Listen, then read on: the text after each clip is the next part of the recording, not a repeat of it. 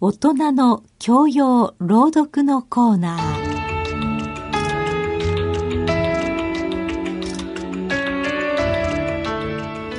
これからのこの時間は文学作品の翻訳朗読をお聞きいただきましょう。朗読及び音楽は音楽アーティストの茂木みゆきさんです。夢で見たような景色。君と手をつなぎながら時間だけが静かに流れてた。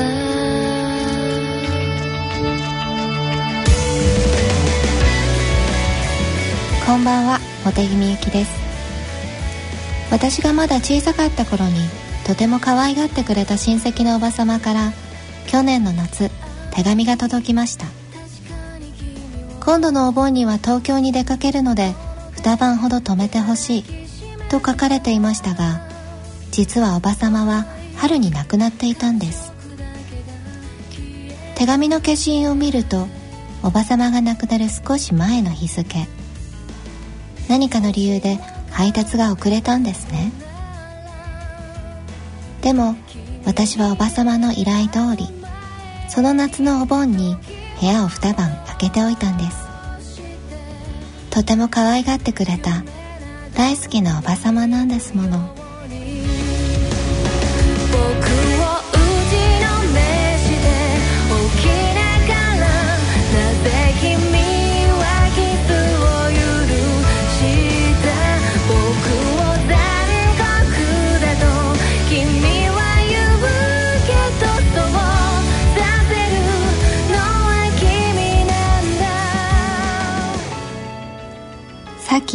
く開いた窓。まもなくおばも降りてまいりますわナトル様。ひどく落ち着いた雰囲気の15歳の少女が言った。それまで私がお相手を務めさせていただきます。フラムトンナトルはやがて来るおばさんに対して失礼に当たらないようしばらくはこの姪のご機嫌を損ねないために何か適当なことでも言っておこうと考えていた。内心ではこれまでにも増して次から次へと見も知らぬ他人を形ばかり訪問することで神経衰弱がどれだけ回復するのだろうかという疑問が膨らんでいたのだが。私にはどうなるか分かってるわ。田舎の別荘に移る準備をしていたフラムトンに姉はこう言ったのだった。田舎に引っ込んでしまって、生きている人間なんかとは一切話さなくなるんだわ。塞ぎ込んで、神経の方もどんどん参ってしまうのよ。とにかく、そこに住んでいる知り合いみんなに紹介状を書いてあげるから。中にはすごくいい人だっているわ。これからその紹介状を渡す予定のサプルトン夫人は、すごくいい人の部類に属しているのだろうかとフラムトンは考えていた。この辺りにはお知り合いが大勢いらっしゃるの？黙ったまま腹の探り合いをするのはもうたくさんと判断したらしいメイが訪ねてきた。いえ一人もいません。4年ほど前姉がここの牧師館に滞在していたことがあったんです。それで、この辺りにいらっしゃる方々に紹介状を書いてくれたんです。最後の言葉にはっきりと、いらないことをしてくれた、という思いを込めて、フラムトンはそう言った。あら、だったらおばのことあまりよくご存知じゃないのね。落ち着いた娘は勢い込んで聞いてきた。お名前とご住所しかサブルトン夫人が結婚しているのか、それとも未亡人なのかもわからなかった。なんとなく、この部屋には男性の存在を感じさせるものがあるようには思ったが。ちょうど3年前、大変な悲劇がおばを襲ったんです。お姉様がここを引き払われた後。こんな平和な田舎に大変な悲劇とは、ひどく場違いのような気がした。どうして10月の午後だというのにあそこの窓を開けっぱなしにしているんだろうっておそらく不思議に思ってらっしゃるでしょう。メイは芝生に向かって開いている大きなフランス窓を示した。まあこの時期にしては暖かいですからね。とフラムトンは答えた。でもあの窓が何かご不幸と関係があるのですか？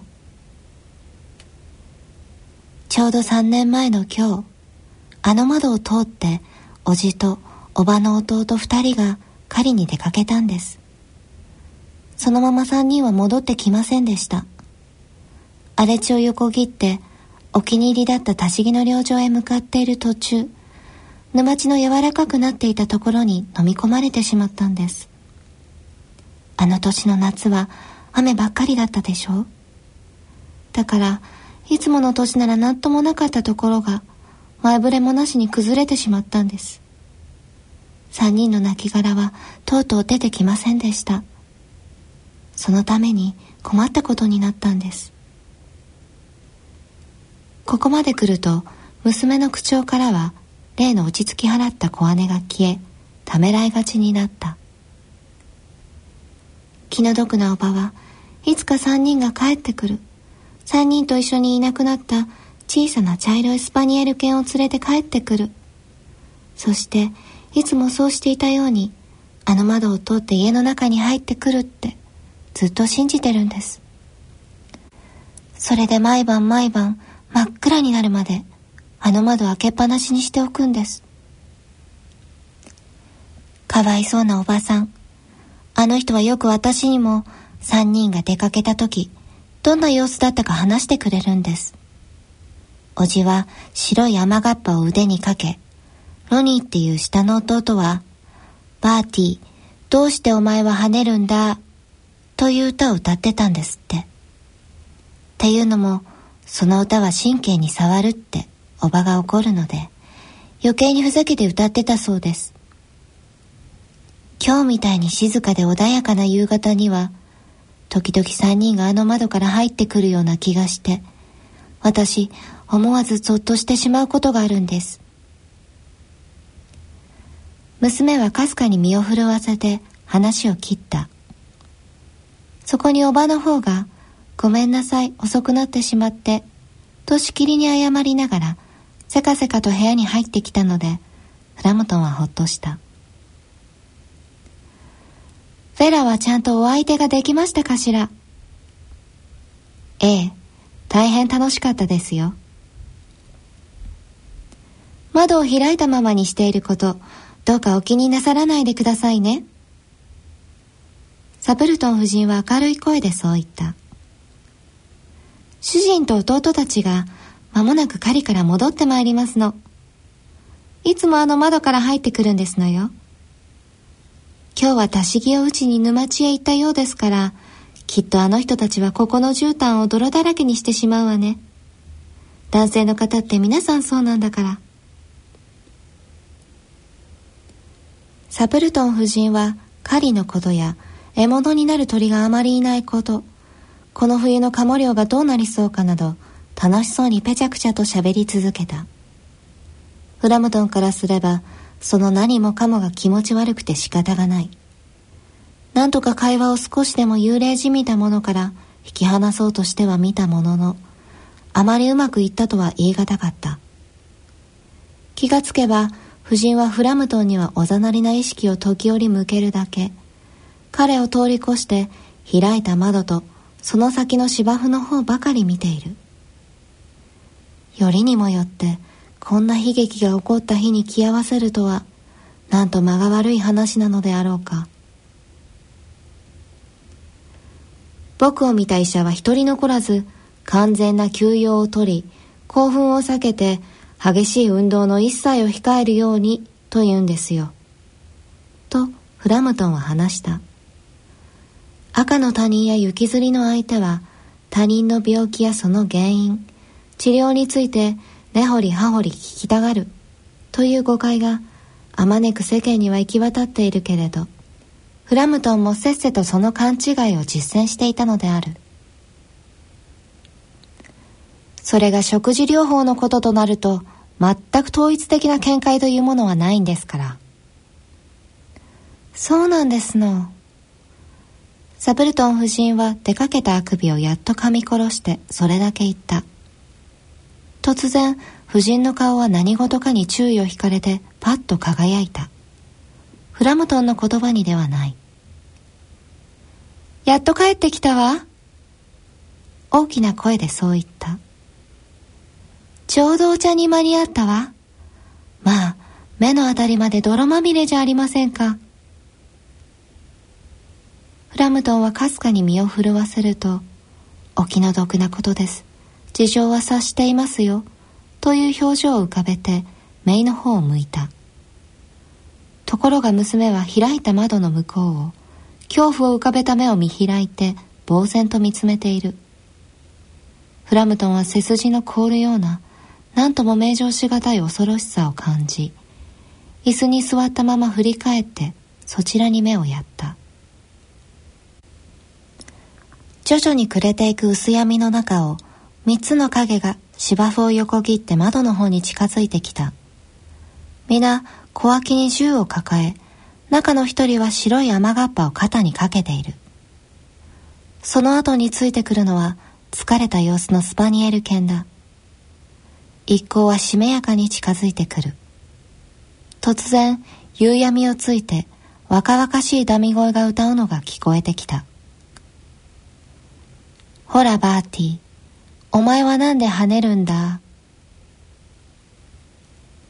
フラムトンはステッキと帽子をひっつかんだ。玄関の扉にも小石が敷き詰められた小道や表門にも目もくれず、一目散に逃げ出したのだ。やってきた自転車が危うくぶつかりそうになって、なんとか避けようと生垣に突っ込んだ。今帰ったよ。白い雨がっぱをかけた男が窓から入ってきてそう言った。すっかり泥まみれになってしまったが、だいたい乾いたようだ。ここに入ろうとした時に飛び出していったのは誰なんだ？なんだかおかしな方でしたわ。ナトルさんとかおっしゃるの。サペルトン夫人は説明した。ご自分の病気のことしかお話にならないの。あなたが帰ってらしたっていうのに挨拶もしない。失礼しますとも言わないまま飛び出していくなんて。なんだか幽霊にでもあったみたい。多分そのスパニエルのせいよ。と、そしらの顔でメイは言った。犬がおっかないんですって。前にガンジス川の川岸にあるどこかの墓地で野犬の群れに襲われたらしいわ。その時、掘ったばっかりのお墓の中で、一晩過ごさなきゃならなかったんですって。頭のすぐ上で犬がうなったり、歯をむいたり、泡を吹いたりしてたそうよ。誰だってそんな目にあったら、犬には神経を尖らせると思うわ。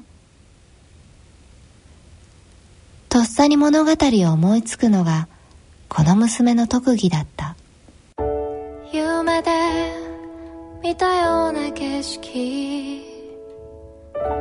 君と手をつなぎながら時間だけが静かに流れてた。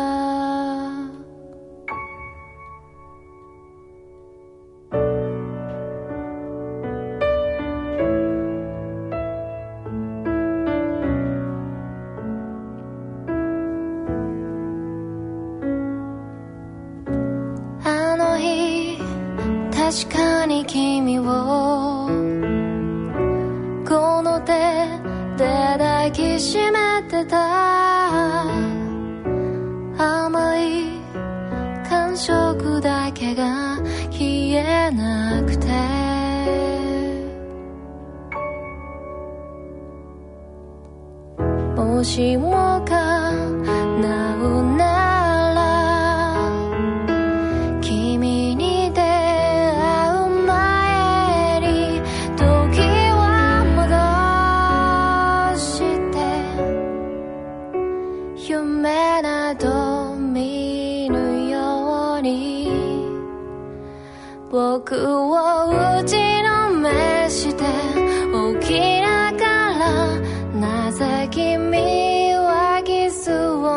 하루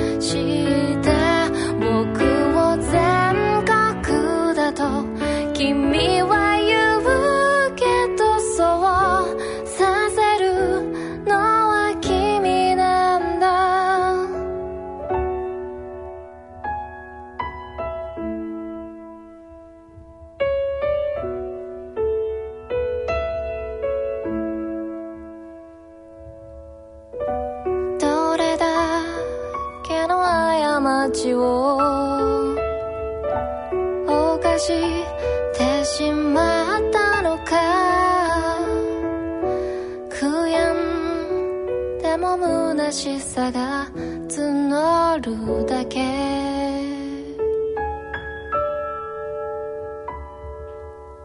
もし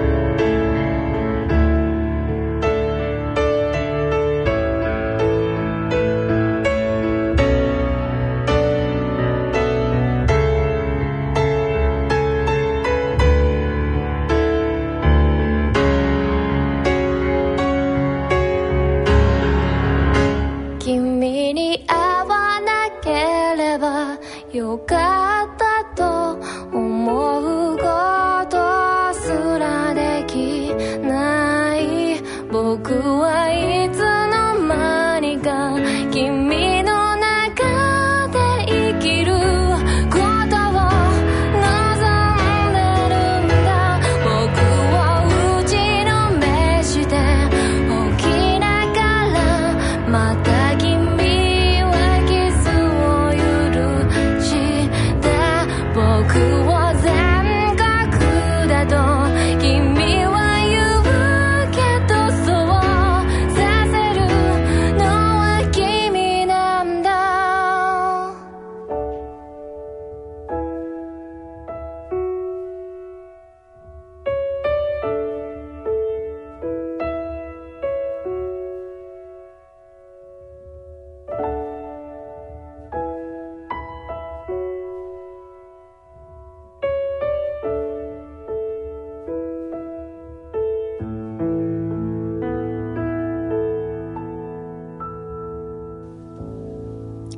大人の教養朗読のコーナー。